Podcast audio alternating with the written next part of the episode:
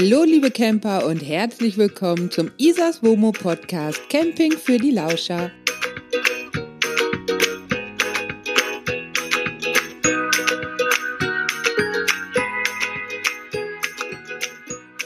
Hallo ihr Lieben, auf ein neues herzlich willkommen zum Isas Womo Podcast Camping für die Lauscher. Schön, dass ihr wieder da seid, schön, dass ihr wieder Lust auf Podcast habt. Doch bevor wir heute mit dem Camping-Thema starten, hört ihr was und wie ihr denkt jetzt, ne, ich merke überhaupt gar keinen Unterschied.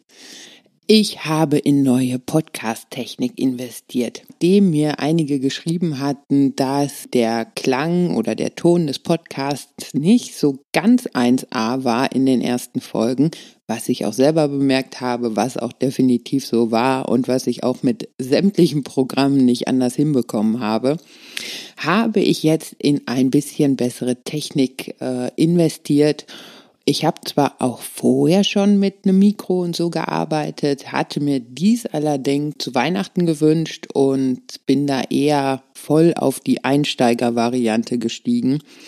Jetzt habe ich noch mal ein bisschen mehr Geld investiert und noch mal ein bisschen was anderes be besorgt gekauft.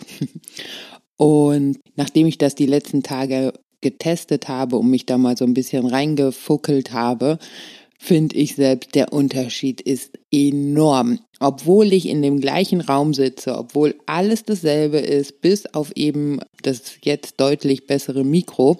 Aber ihr könnt ja mal selber reinhören. Das war der Ton, wie er bisher war.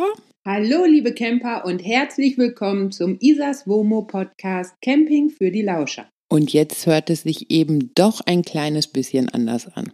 Ich hoffe, damit kann ich euch den Podcast nochmal ein bisschen schmackhafter machen. Ach so, wenn ihr wissen möchtet, welche Technik ich jetzt zum Podcast genau nutze, dann äh, schreibe ich euch das alles auf die Podcast-Seite von Isas Womo. Da findet ihr dann alles zusammen. Ich glaube einfach, das macht mehr Sinn, wenn ich euch das da alles aufschreibe und verlinke und so, als wenn ich euch jetzt nur sage, ähm, ich nutze dieses Mikro, das Kabel und so weiter und so weiter. Von daher, ähm, wenn ihr da mehr Infos braucht, schaut einfach nochmal auf die Podcast-Seite auf Isas Womo. Da äh, trage ich euch das alles ein. So, das soll es aber auch erstmal zum Thema Podcast-Technik gewesen sein. Jetzt geht's los mit den Camping-Dingen. Ähm, ich hatte es euch ja bei der letzten Folge schon kurz verraten. Diesmal möchte ich mit euch über das Thema Stellplatzsuche sprechen. Das soll heißen, ich stelle euch meine Lieblings-Apps und Atlanten vor. Ich erzähle euch ein bisschen was zu besonderen Stellplätzen und wie ihr die findet und vor allem möchte ich auch über das Thema Park for Night sprechen und euch erklären, warum ich mittlerweile von dieser App überhaupt nichts mehr halte. Ihr seht, es gibt einiges zu bequatschen und ja, damit es nicht wieder eine Endlosfolge wird, starten wir direkt durch. Stellplätze finden, los geht's. Fangen wir doch direkt mal an mit der großen Frage Stellplatz Apps oder Atlanten. Ich persönlich bin definitiv ein Fan von Stellplatz-Apps. Ich finde, das macht diese ganze Stellplatzsuche nochmal deutlich einfacher, weil die meisten Apps direkt die Möglichkeit bieten, im Umkreis zu suchen.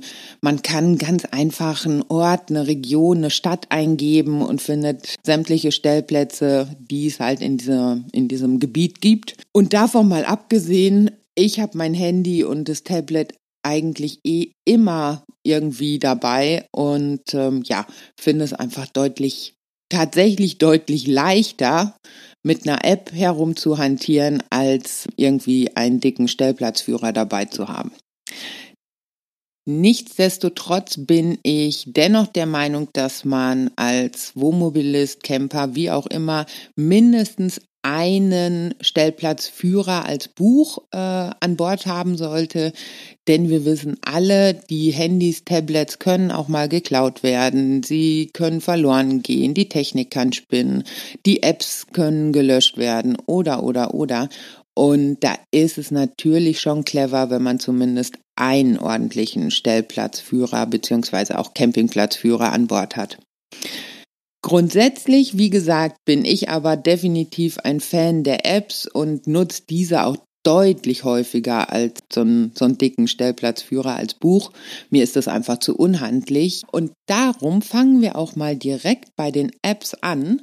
Meine absolute Lieblings-App ist seit vielen, vielen Jahren die App von Camper Kontakt. Das ist eine klassische Stellplatz-App, ähm, die aber auch einige Campingplätze mit im Programm hat. Ähm, aber grundsätzlich ist es erstmal auf jeden Fall eine Stellplatz-App für Deutschland und Europa. Und was ich an Camper-Kontakt ganz besonders gut finde, ist einfach, dass es auch viele, viele von diesen kleinen, einfachen, günstigen Stellplätzen ähm, im Programm gibt. Das ist im Gegensatz zu vielen anderen Apps tatsächlich ein Unterschied. Die Camper-Kontakt-App wird wie eigentlich alle Apps, einmal im Jahr bezahlt. Sie kostet, wenn sie nicht im Angebot ist, so um die 8 Euro. Und ja, dann hat man ein Jahr lang den Premium Vollzugang. Man kann sich die App auch erstmal kostenlos runterladen und testen. Dann hat man allerdings viel, viel weniger Stellplätze im Programm beziehungsweise Zugriff auf diese Stellplätze. Ich bin der Meinung, für 8 Euro im Jahr lohnt es sich auf jeden Fall, den vollen Zugang, diesen Premium-Zugang zu kaufen. Zudem ähm, gibt es in der Camper Kontakt App auch eine Bewertungsmöglichkeit und man kann Fotos einstellen und das finde ich immer eine relativ gute Sache, denn so kann man einfach mal eben schauen, wie andere Camper den Stellplatz bewertet haben. Man kann auch mal schauen, von wann diese Bewertungen sind. Ich finde das gerade im Herbst, Winter immer ganz angenehm, wenn man mal schauen kann, ob dieser Stellplatz denn auch wirklich geöffnet ist und ob andere Camper diesen Stellplatz im Winter auch schon genutzt haben. Davon abgesehen ist es natürlich immer sehr nett, wenn man mal ein Foto vom Stellplatz vorab sehen kann und einfach mal schauen kann, wie das da aussieht, ob das alles ordentlich ist, ob ähm, die Parzellen sehr klein sind, ob sie groß sind, wie auch immer. All das bietet eben Camper Kontakt und wenn wir mal Camper Kontakt mit der Promobil-App vergleichen, ich würde sagen, das sind so die beiden bekanntesten Apps in Deutschland, also einmal Camper Kontakt, einmal Promobil, beziehungsweise mittlerweile heißt es, glaube ich, Stellplatzradar. Dann ist für mich die Camper Kontakt ganz klarer Sieger, denn was mich an der Promobil-App immer ein bisschen stört, ist, dass da vor allem die teureren und sehr, ja, sehr gut ausgebauten Stellplätze eingetragen sind. Innerhalb Deutschlands findet man in der Promobil-App auch mal ein paar einfache Stellplätze. Da unterscheiden sich die beiden Apps nicht großartig. Sobald man aber mal ins Ausland schaut, sind da riesen Unterschiede. Nehmen wir mal Schweden. Ich glaube, die Promobil-App hatte damals für Schweden genau drei oder vier eingetragene Stellplätze. Dann habe ich mich in der Camper-Kontakt-App umgesehen und da waren es Hunderte. Also gerade auch fürs Ausland ist die Camper-Kontakt-App wirklich, wirklich klasse. Ja, wie gesagt, die Promobil-App war bis vor einigen Jahren eigentlich so die App, die jeder Reisemobilist genutzt hat. Ich bin der Meinung, das hat sich ganz schön verändert.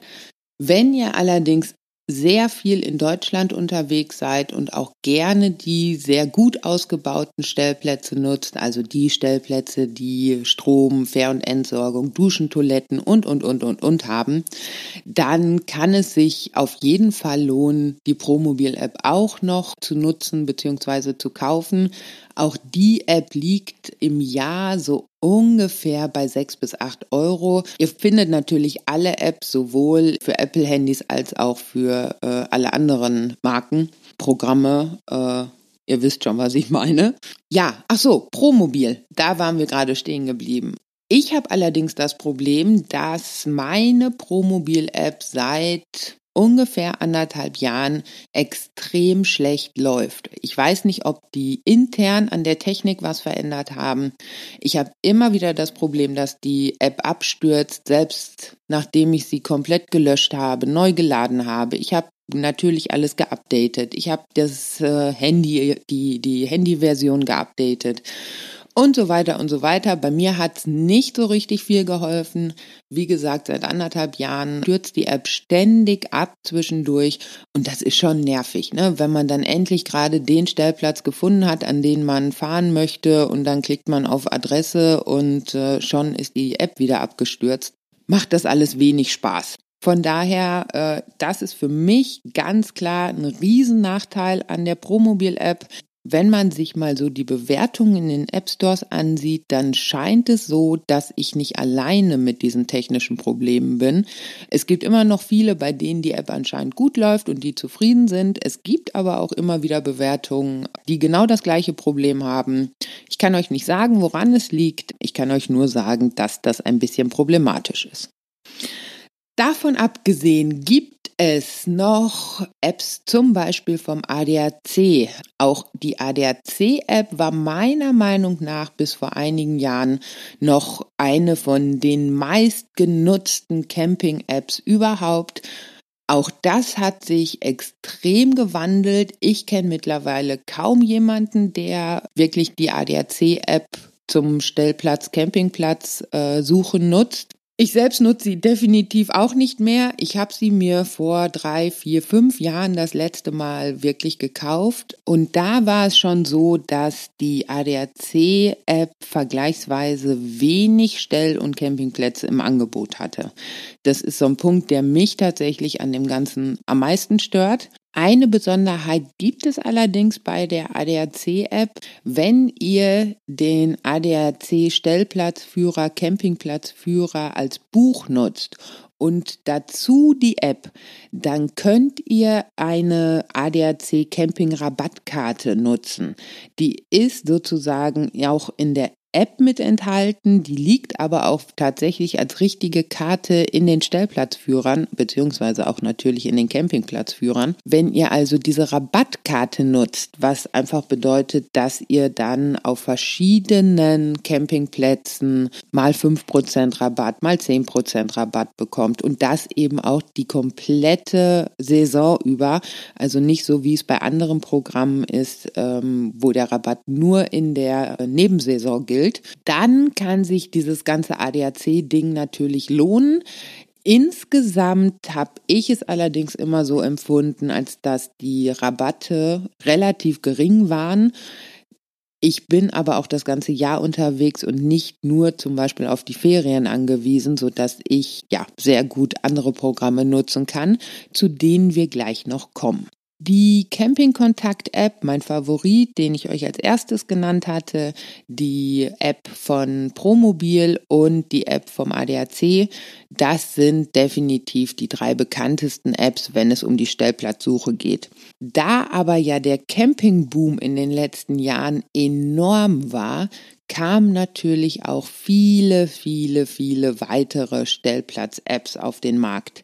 Wenn ihr mal in euren App Store geht und dort eingebt Reisemobil, Wohnmobil, Camping, Stellplätze, irgendwie ein, ein ähnlicher Begriff, dann werdet ihr auf Unmengen an Apps kommen.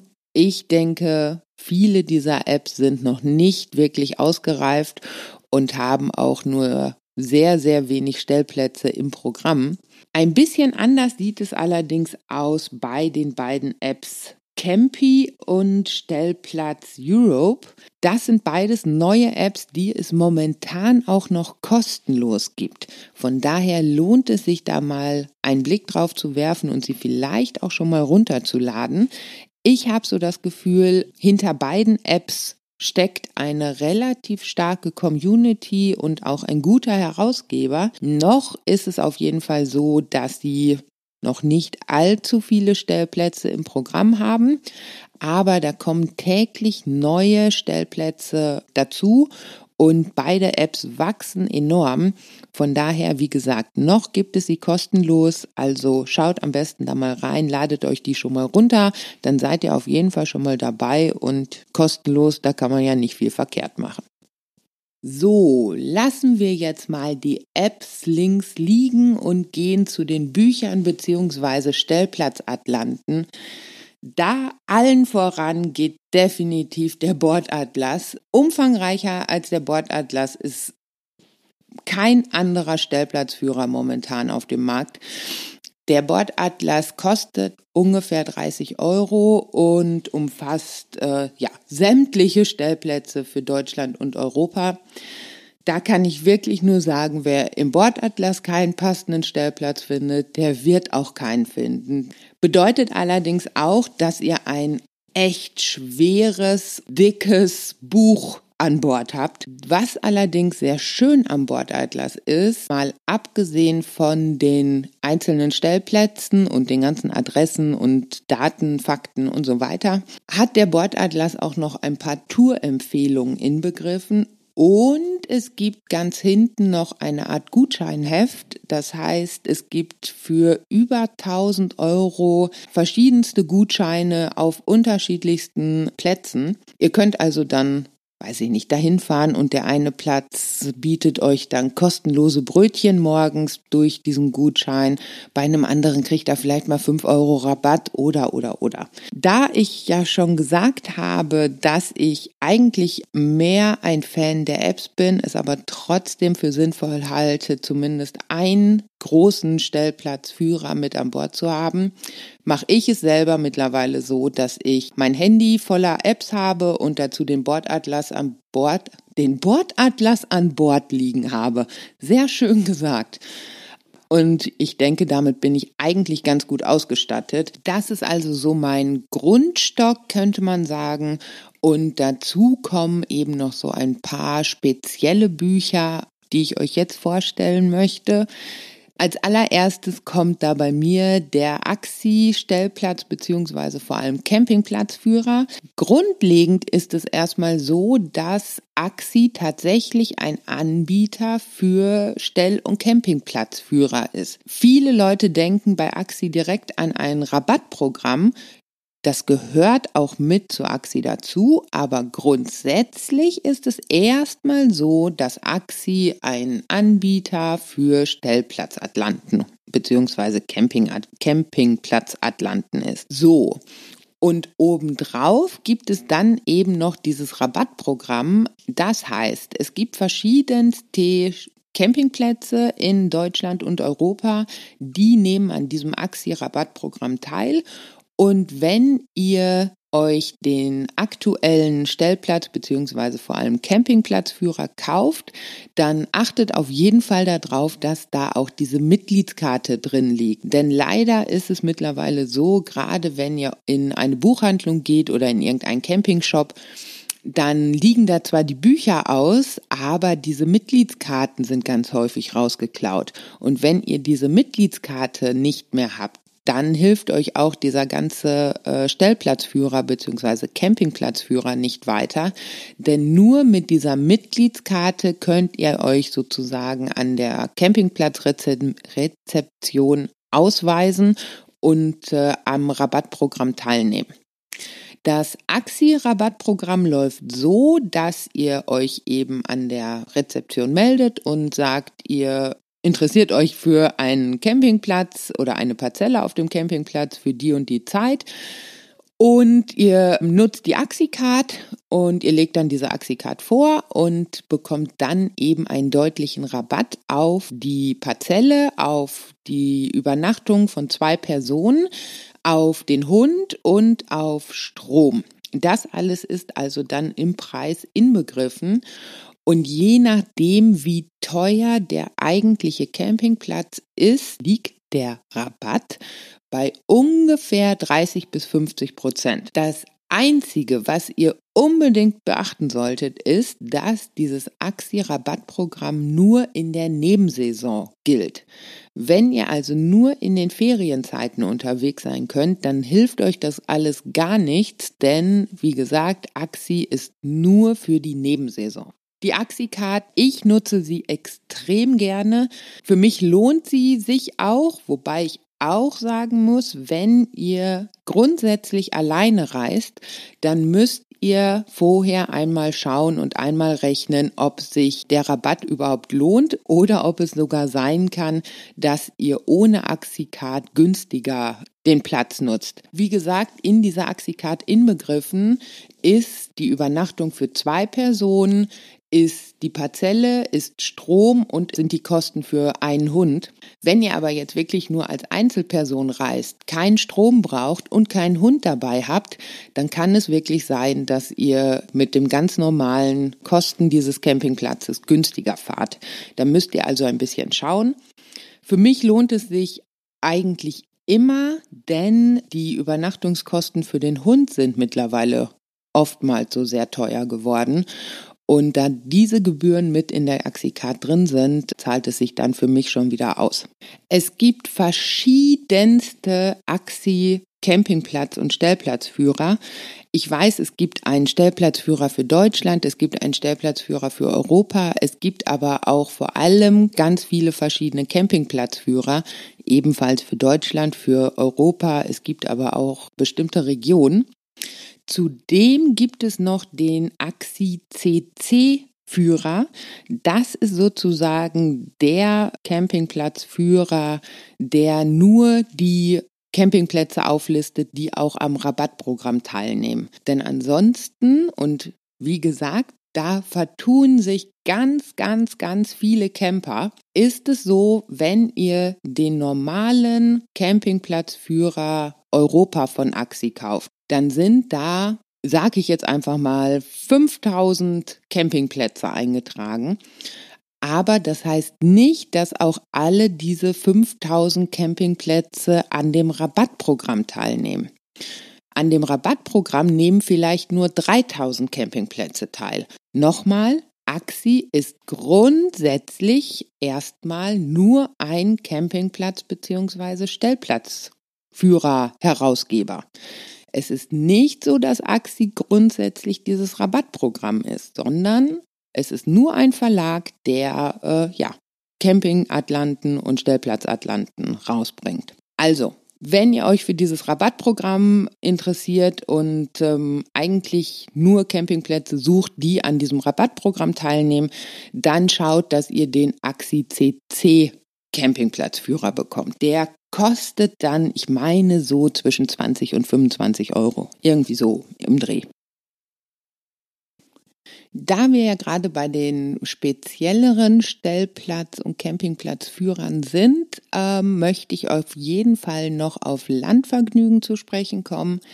Wenn ihr gerne mal auf einem Bauernhof übernachten möchtet, wenn ihr euch für diese ganzen Winzerregionen interessiert und gerne irgendwie bei einem Winzer schlafen möchtet oder, oder, oder, ähm, ja, dann ist Landvergnügen für euch genau das Richtige. Ähm, der Landvergnügen Stellplatz Atlas kostet ungefähr 30 Euro, gilt auch wieder für ein Jahr und das ganze System läuft so ab, dass ihr euch einmal diesen Stellplatzführer für 30 Euro kauft und in diesem Stellplatzführer ist wieder eine Mitgliedskarte und ein Aufkleber.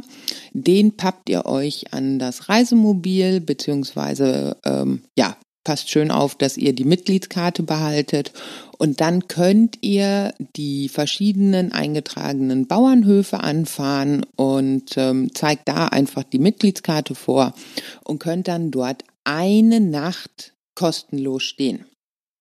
Dieses ganze Landvergnügensystem hat aber auch einen Haken, denn wie gesagt, ihr könnt immer nur eine Nacht an einem Ort bleiben. Außerdem gibt es ziemlich helle oder genaue Bedingungen, sagen wir es mal so.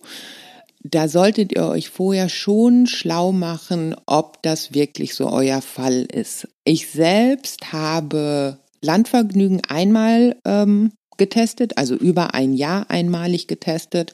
Genau das Gleiche gibt es auch für Frankreich, Spanien und Dänemark. In Frankreich heißt das Ganze France Passion, ähm, dann gibt es das noch als Pain Passion. Vom System her ist es aber genau das Gleiche.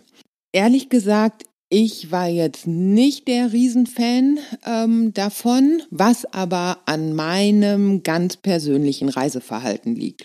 Es kann also absolut sein, dass euch das extrem gut gefällt und dass ihr da super gerne ähm, schlaft und diese, diese Bauernhofstellplätze nutzt. Alles super, wunderbar. Für mich persönlich war es eben nicht so ganz der Knaller. Zum einen ist es nun mal so, dass Bauernhöfe nicht unbedingt zentral liegen. Heißt, ihr steht also ganz häufig weit ab vom Schuss. Wenn ihr dann die Räder dabei habt und so, dann geht es noch, aber ansonsten steht ihr halt wirklich irgendwo ziemlich weit in der Pampa. Ähm, das ist auch für mich mal ein, zwei, drei Tage ganz nett und so. Grundsätzlich habe ich es aber schon ganz gerne, wenn man irgendwie ein bisschen vor die Tür gehen kann und irgendwo auch noch ein nettes Städtchen hat oder ein Café oder, oder, oder.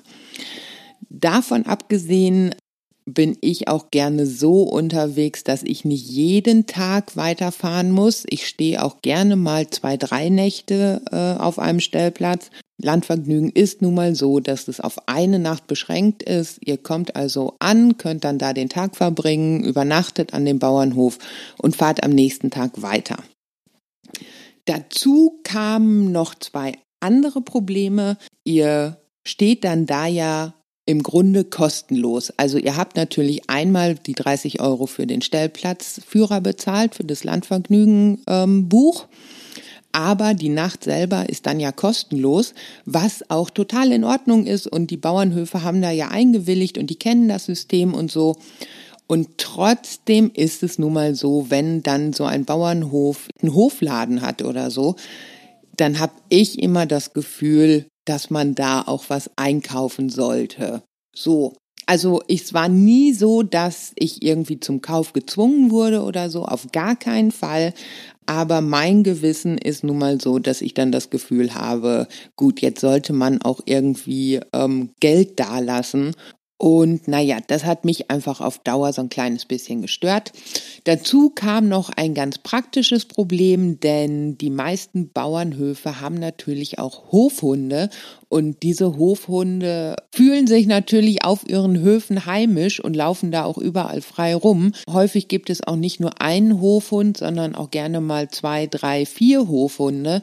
Und wenn ich dann selber mit meiner alten Hündin da unterwegs bin, dann war es tatsächlich teilweise so, dass ich mich tagsüber kaum aus dem Womo getraut habe, weil ständig diese drei, vier Hofhunde um das Wohnmobil gekreist sind und die fanden es halt auch nicht so ganz super, dass ähm, irgend so fremder Hund bei ihnen zu Hause auf dem Hof herumläuft. Dann dazu noch das Problem, dass mein Hund natürlich angeleint sein soll. Die Hofhunde laufen aber frei rum alles zusammen meine ganz persönlichen ähm, Problemchen und wie gesagt, es liegt an meinem persönlichen Reiseverhalten. Das kann bei euch ganz, ganz anders sein und wenn ihr mit Landvergnügen zufrieden seid, dann nutzt das, alles super. Eines habe ich noch, geht nicht davon aus, dass die Landvergnügenplätze leerer sind als alle anderen.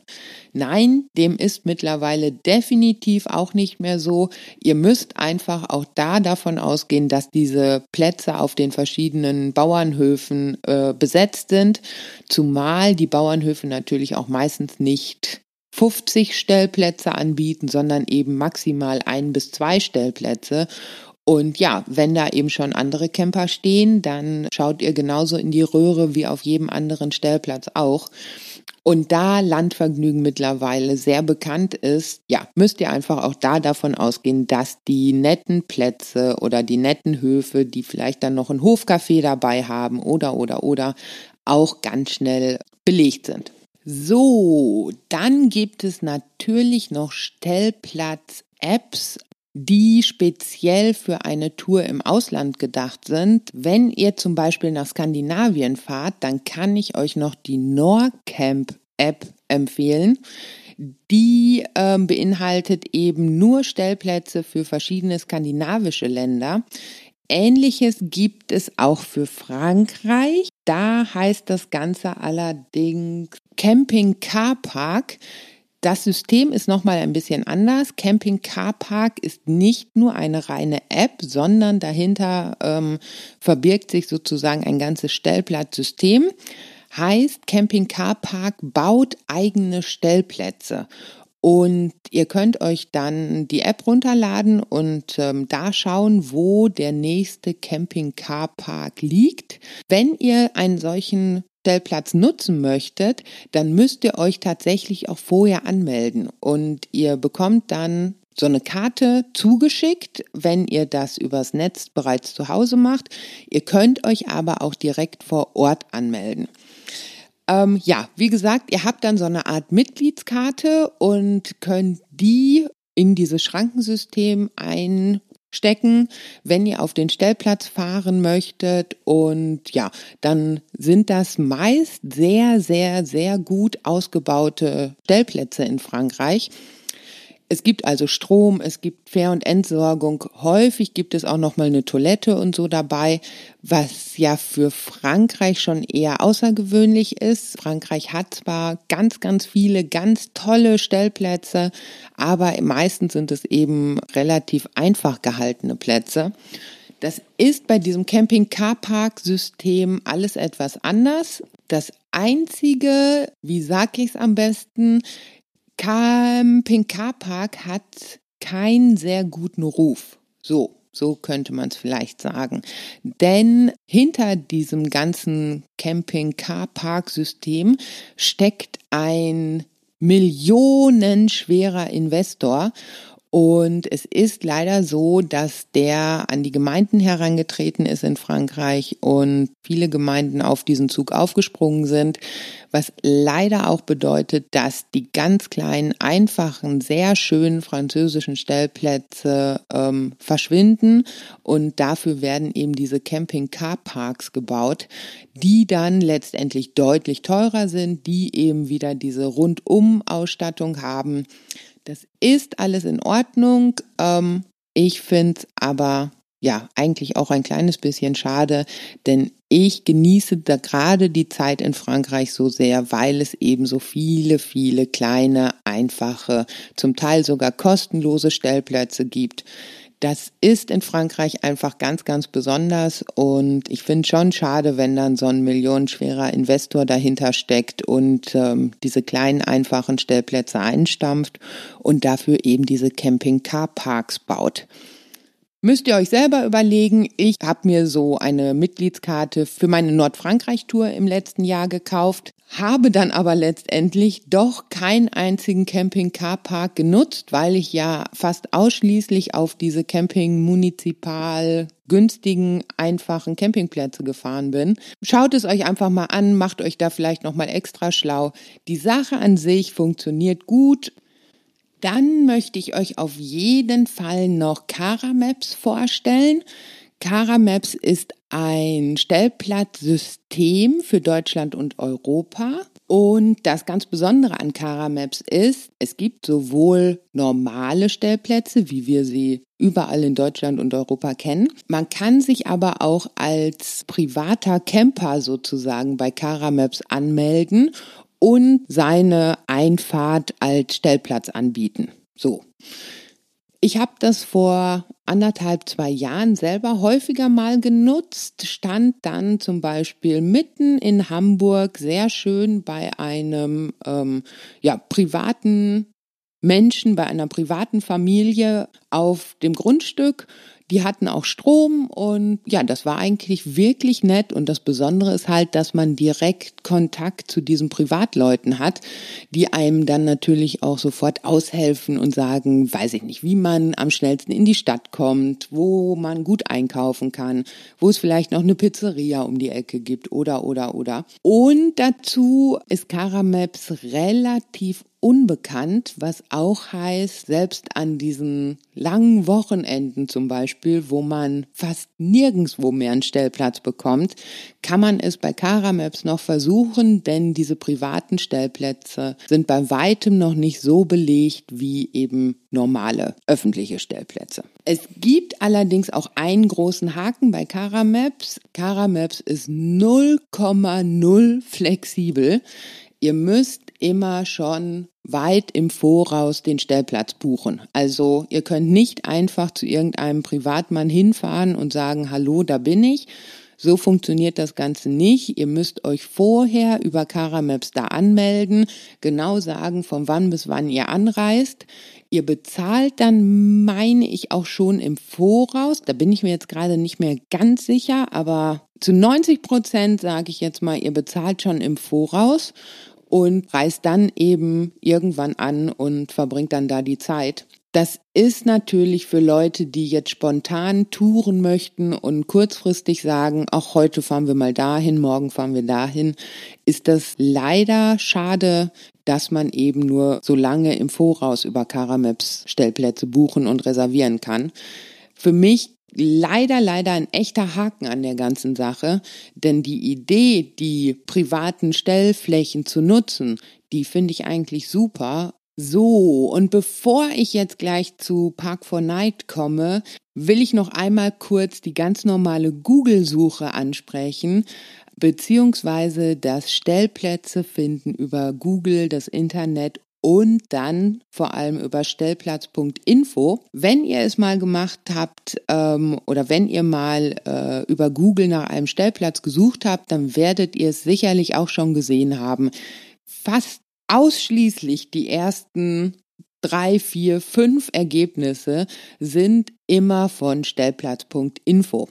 Stellplatz.info ist also ein riesengroßes Portal im Internet. Da findet man wirklich ganz, ganz, ganz, ganz viele Stellplätze, das auch für Deutschland und ganz Europa. Der einzige Haken dabei ist, dass ich so das Gefühl habe, die Leute, die halt Stellplatz.info organisieren, aufbauen, die haben so ein bisschen den Überblick verloren.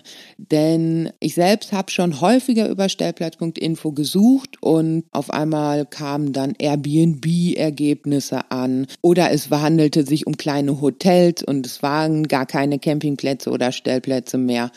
Das ist also so ein bisschen schwierig und von daher kann ich euch nicht empfehlen, euch komplett auf die Ergebnisse von Stellplatz.info zu verlassen.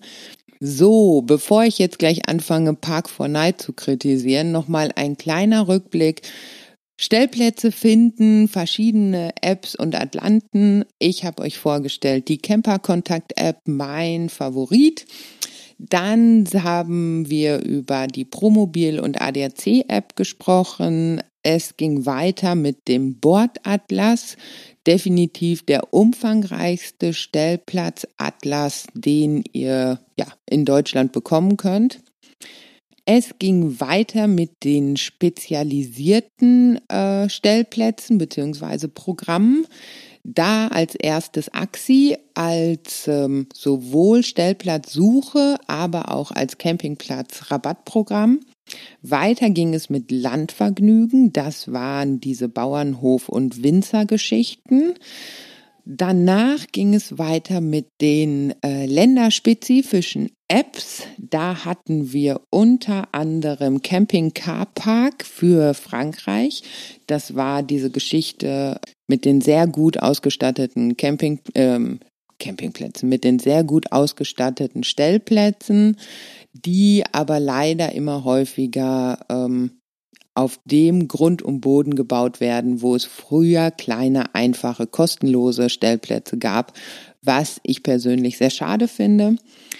Ich habe euch noch kurz die Norcamp-App für Skandinavien vorgestellt. Es gibt übrigens solche Camping- äh, und Stellplatz-Apps für unterschiedlichste Länder und darüber gibt es dann eben auch Apps, um die verschiedenen Stell- und Campingplätze zu finden. Zu guter Letzt noch Caramaps. Das war diese Geschichte mit den privaten Stellplätzen. Caramaps bietet also sowohl ganz normale öffentliche Stellplätze an, wie wir sie alle kennen. Es gibt aber eben auch die Möglichkeit, äh, private Stellplätze zu reservieren. Und bei dem Campingboom und dem Stellplatzmangel momentan sicherlich eine gute Idee. Einziger Haken, man muss eben sehr langfristig planen und kann nicht kurzfristig sagen, so, heute fahren wir mal nach Hamburg und nutzen dann den privaten äh, Stellplatz von Familie Hansen. So, kommen wir zum Thema Park for Night. Jetzt wird's ernst. Ich sag sofort, das wird die einzige Stelle sein, in, an der Park for Night innerhalb des Podcasts oder auch auf dem Blog überhaupt erwähnt wird, weil ich einfach denke, jede Erwähnung ist nochmal Werbung und da ich so gar nichts von diesem ganzen Portal und von der App halte, möchte ich das natürlich irgendwie auch vermeiden. Wenn ihr Park 4 Night noch nicht kennt, Park 4 Night ist ein Internetportal, das aber auch mittlerweile eine App bietet, in dem ganz normale Stellplätze eingetragen sind, also Stellplätze, wie wir sie alle kennen. Dazu aber vor allem auch Orte eingetragen werden können, an denen man wild campen kann. Das heißt also, wenn ich jetzt in Schweden irgendwo wunderschön einsam an einem See stehe und der Meinung bin, dass ich es da gerade ganz besonders toll finde, dann kann ich in das Park for Night Portal mich einloggen und sagen, ich stehe an dem und dem Ort. Ich kann da GPS-Daten eingeben oder eben auch eine genaue Adresse und sagen, hier ist es wunderschön, kommt doch alle hierher, hier könnt ihr fantastisch wild campen und ja, dann steht dieser Ort eben im Netz. Grundsätzlich eigentlich ja auch eine nette Idee und vielleicht ja auch gut gedacht. Aber wir wissen ja alle, in den letzten Jahren, der Campingboom ist extrem. Und nicht nur in Portugal oder in Südeuropa haben die Menschen mittlerweile immer mehr ein Halt auf die Massen an Wildcamper. Das liegt natürlich auch daran, dass sich vereinzelt Personen einfach extrem scheiße benehmen. Tut mir leid, dass ich es so deutlich sagen muss, aber genau so ist es. Und ich bin einfach der Meinung, dass Park 4 Night dieses ganze Problem noch weiter fördert. Das ist hart, keine Frage, aber ich sehe da einfach wirklich ein Problem, denn eine erste Regel, die ich damals gelernt habe, war, wer wild campen möchte, muss alleine stehen. So. Es war wirklich so. Ich hatte ja überhaupt keine Ahnung, als ich mit diesem ganzen WOMO-Thema begonnen habe. Und eine der ersten Regeln war, wenn ich irgendwo wild stehen möchte, dann ist das gut, dann kann ich das machen, alles wunderbar. Ich muss mir auch keine großen Gedanken hier wegen Sicherheit und so weiter machen. Aber wenn da bereits ein oder gar zwei Camper stehen, dann gehört es sich nicht, sich noch dazuzustellen, sondern man sollte schon seine eigenen Orte zum Wildcampen finden. So. Denn Wildcampen ist zwar gut und schön und es kann absolut herrlich sein. Ja, ich war selber fünf Monate in Schweden unterwegs und stand fast nur wild. Das war großartig, fantastisch, keine Frage. Aber man sollte sich dabei natürlich auch ein bisschen unauffällig verhalten. Und äh, unauffällig meine ich in sämtlichen Bedingungen. Unauffällig heißt, dass ich eben nicht mit 30 Mann auf einem Parkplatz stehe. Unauffällig heißt auch, dass ich nicht meinen Müll, mein Abwasser, meine Toilette dalasse Unauffällig heißt auch, dass ich äh, nicht meine Markise ausrolle und die Tische rausstelle oder gar anfange abends zu grillen. Das alles hat wenig mit Wildcampen zu tun.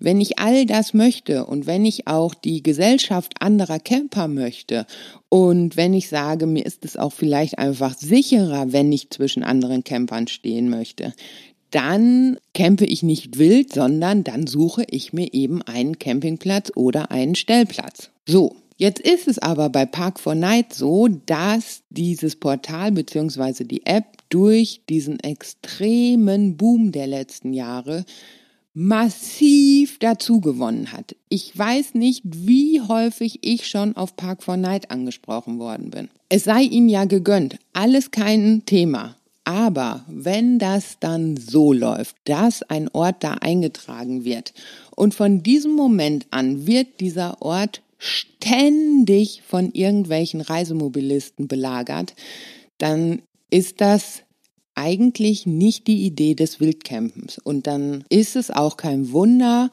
dass auf Dauer gesehen der Ruf der Camper so dermaßen leidet. Ich kann euch dazu ja vielleicht mal ein kleines Beispiel nennen. Hier in Dortmund gibt es einen Stellplatz, der ist allerdings weder gut gelegen noch ist er schön. Ich habe auf dem Blog einen Artikel über Weihnachtsmärkte und habe in diesem Artikel auch angegeben, dass der Dortmunder Weihnachtsmarkt sehr schön ist, weil wir ja unter anderem auch den größten Weihnachtsbaum der Welt haben und habe da reingeschrieben, dass wenn ihr Dortmund besuchen möchtet und wild campen möchtet, beziehungsweise freistehen möchtet, dann könnt ihr mich anschreiben und dann kann ich euch vielleicht einen halbwegs citynahen, ruhigen Parkplatz nennen, wo ihr dann eben stehen könnt. Ich habe es bewusst nicht so gemacht, dass ich die Adresse dieses Ortes eingetragen habe, sondern ich habe es ja so gemacht, dass mich die Leute dann eben per E-Mail oder so anschreiben können und dann kann ich mir überlegen, ob ich diese Daten rausrücke oder nicht. Denn dieser Ort, den gibt es eben hier. Ich wohne ja direkt in der Innenstadt und da stehen auch gerne mal Freunde oder Bekannte, die mich mit einem Reisemobil besuchen. Das hat auch bisher immer wunderbar geklappt. Ich bin mir aber auch sehr, sehr sicher, wird dieser Ort erstmal so richtig bekannt, dann hat sich das auch relativ schnell erledigt. So, es kam also jetzt, seitdem ich diesen Artikel über den Weihnachtsmarkt vor bestimmt vier Jahren das erste Mal veröffentlicht habe, kam es in all diesen Jahren drei, vier Mal dazu, dass mich Leute angeschrieben haben und nach diesem Ort gefragt haben, die ich nicht direkt schon persönlich kenne, die ich aber zumindest schon häufiger auf dem Blog als Leser gesehen habe, weil sie irgendwas kommentiert haben oder weil sie mir schon länger auf Facebook folgen oder oder oder. Es waren also keine persönlichen Bekannten, Sie waren mir aber auch nicht komplett fremd. Ich habe denen dann halt jedes Mal geantwortet, habe ganz, ganz klar darauf hingewiesen, bitte, bitte, liebe Leute, ich nenne euch diesen Ort, ich sage euch gerne, wo ihr stehen könnt. Das ist ein prima Platz, von da aus könnt ihr ganz einfach das Stadion besuchen, von da aus seid ihr aber auch schnell in der Innenstadt. Aber bitte, bitte tut mir den Gefallen, stellt diesen Ort nicht irgendwo öffentlich ins Netz und bitte verhaltet euch als Camper 1A. Bis vor einigen Monaten war es noch so, dass ich wirklich täglich an diesem kleinen Parkplatz vorbeigelaufen bin, weil direkt dahinter auch ein Park liegt und ich da immer mit Miller hergelaufen bin. Und es war einfach immer eine sehr schöne grüne Strecke für die Dortmunder Innenstadt. So. Jetzt war ich vor einigen Wochen das letzte Mal da und ich war echt geschockt, als ich diesen kleinen Parkplatz gesehen habe. Mal abgesehen davon, dass eindeutiger Campermüll in den Gebüschen lag, heißt also, es lagen äh, hier Milchpakete, Tetrapacks in den Büschen, es lag die Packung Miracoli in den Büschen, es lagen Brotreste in den Büschen, Frischkäse, Deckel und äh, hier das Alu-Gedöns vom Frischkäse in den Büschen. Ich bin dann über den Parkplatz gegangen und sah schon von weitem die blaue Chemiekeule um den nächsten Gully, der da auf dem Parkplatz ist. Heißt also, irgendein Sack hat da eindeutig seine Toilette entleert. Und wenn man dann Zehn Meter weiter geht, kommt man zu so einem ganz großen Gebüsch. Das ist so ein kleiner Berg sozusagen, denn darunter liegt ein alter Bunker und der ist halt oben bewachsen. Und dahinter liegt dieser kleine Park. Ich bin dann da hermarschiert bzw. spazieren gegangen, hab dann auch es mal gewagt, in dieses Gebüsch zu schauen und siehe da, mich haben die Klopapierfähnchen und Scheißhaufen nur so angelacht. Ich finde das echt eine Sauerei. So, und ich habe mir dann schon sehr viele Gedanken gemacht, wie das denn sein kann, denn ich glaube nicht, dass diese Verschmutzung grundsätzlich an meinen Leuten, also meine in Anführungsstrichen liegt, denn wie gesagt, ich habe es wirklich nur in all diesen Jahren drei, vier Personen überhaupt gesagt. Ich bin dann auf die Idee gekommen, mal bei Park for Night reinzuschauen und sie an, sie an, da war es dann eben so, dass dieser Parkplatz da eingetragen war. Und dementsprechend muss man einfach auch davon ausgehen oder kann ich davon ausgehen, dass mittlerweile, ich weiß nicht, wie viele Leute diesen Platz kennen. Und wenn das das Ergebnis ist, dass sich die Camper so dermaßen scheiße verhalten, dann ist es kein Wunder, dass unser Ruf immer weiter in, äh, nach unten geht und immer negativer wird. Und ich sehe da eben in Park for Night ein Riesenproblem, denn dieser grundsätzliche Punkt von wegen, wer wild campt, campt alleine, verhält sich unauffällig, sieht zu, dass er Nachbarn, Anwohner und so weiter nicht stört, Genau das ist ja der Punkt, der bei Park for Night eben nicht mehr vorhanden ist. Denn wenn die Leute die netten Orte da eintragen und dann, ja, diese Orte öffentlich sind, hunderte, tausende Leute ihren Reisemobilen an diese Wildcamping-Orte fahren, dann fördert für mich Park for Night genau das Verhalten, was eben nicht gefördert werden sollte. So, wie gesagt, ist definitiv ähm, eine harte Meinung, aber es ist meine Meinung und ich bin ja eh ein Fan davon, dass man auch seine Meinung mal klar und deutlich sagt. Ich habe mittlerweile echt kaum noch Verständnis für diesen Park for Night Hype. Ich finde, man sollte sich da einfach mal ein bisschen mehr Gedanken machen. Und ähm, ach so, obendrauf kommt eben noch, und das habe ich äh, auch erst vor einigen Monaten äh, gecheckt, da Park for Night ja sowohl richtige Stellplätze auszeichnet oder, oder bekannt gibt oder in ihrem Portal eingetragen hat, also ja, wie gesagt, ausgewiesene Stellplätze von den Städten und Orten und Privatpersonen, als eben auch diese Wildcamping-Geschichten, gibt es ganz viele Camping-Anfänger, die diesen Unterschied noch gar nicht verstanden haben, die das gar nicht, gar nicht gecheckt haben. Die schauen in das Park for Night Portal und eigentlich sind dann die verschiedenen Stellplätze auch mit verschiedenen Farben gemarkert. Also dass ähm, die offiziellen Stellplätze sind, glaube ich, grün gemarkert oder rot gemarkert und die Wildcampingplätze sind dann grün gemarkert. So. Nichtsdestotrotz haben viele diesen kleinen Unterschied noch gar nicht gecheckt. Und es kam jetzt schon mehrfach vor, dass ich angeschrieben worden bin und gefragt wurde, ja, was hältst du denn von dem und dem Stellplatz? Und ich ähm, habe dann gesucht und dachte, da ist doch gar kein Stellplatz. Was, was meinen die denn? Also weder Camperkontakt noch Bordatlas noch irgendwie ein anderes Portal hat ja mir irgendein Ergebnis für diesen Stellplatz gebracht. Und dann habe ich erst gesehen, gemeint ist eben ein Wildcampingort, der bei Park for Night eingetragen ist. Natürlich ist es nicht schlimm, wenn Campinganfänger da irgendwie Fehler machen oder das Prinzip noch nicht komplett verstanden haben oder so.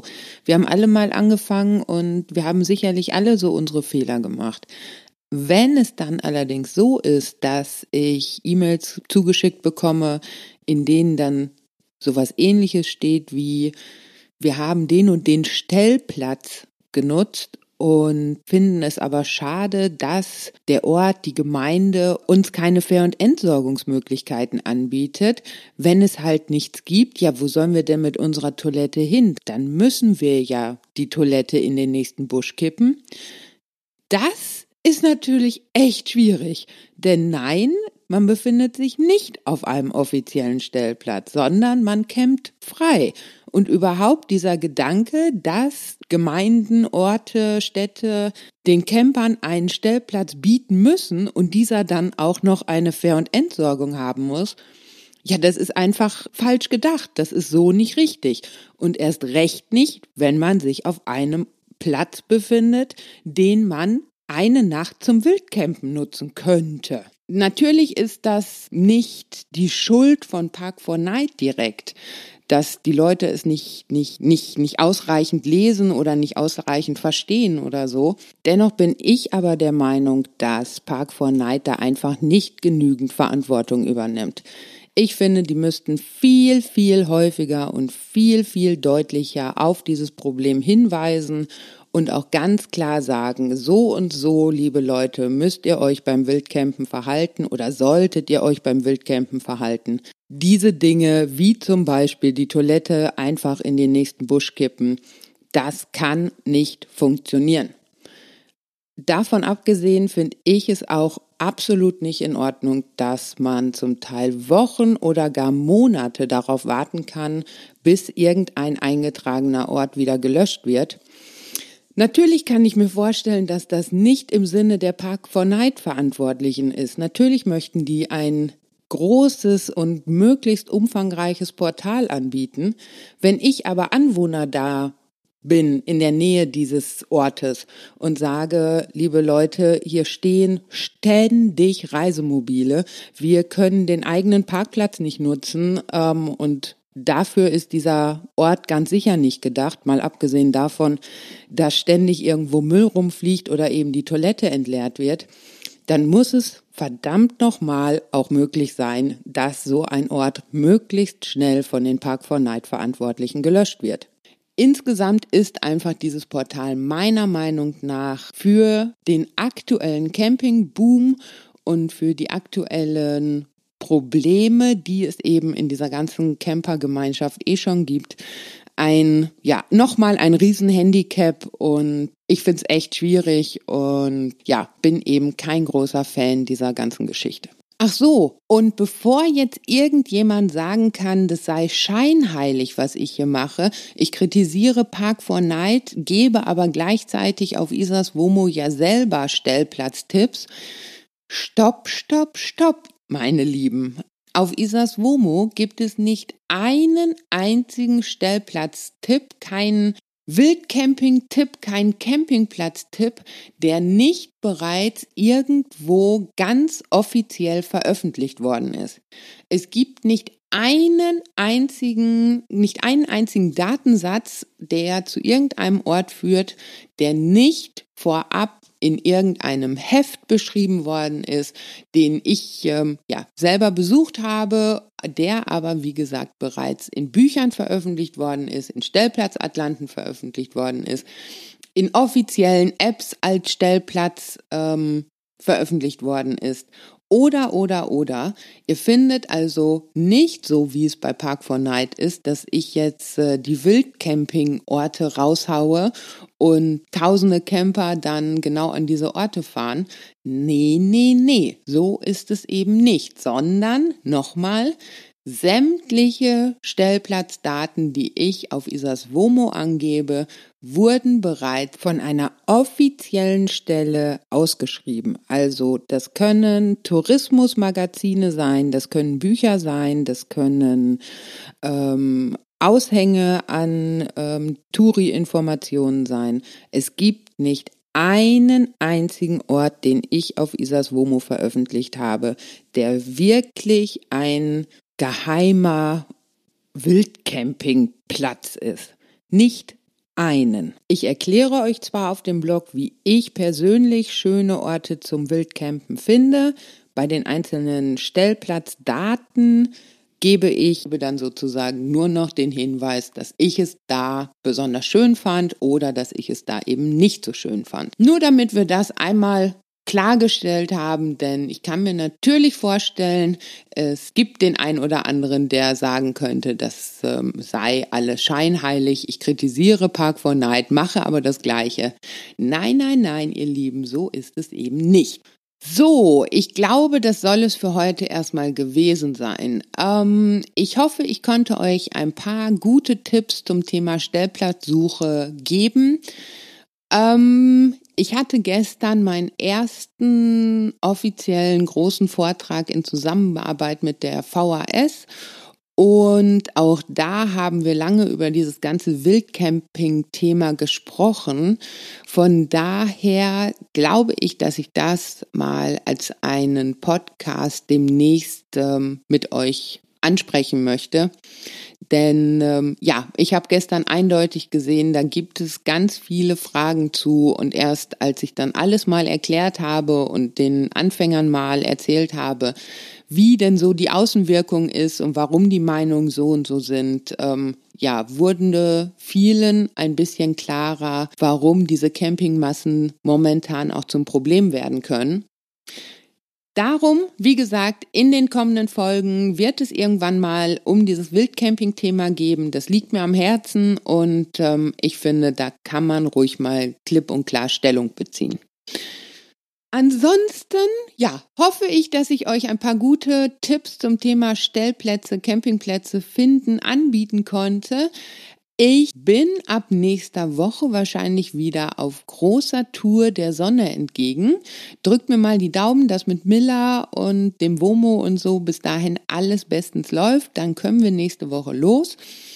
Und ansonsten wünsche ich euch eine ganz schöne Zeit. Bleibt gesund und ihr wisst, Vanlife können viele echt campen. Isas Womo. Bis bald!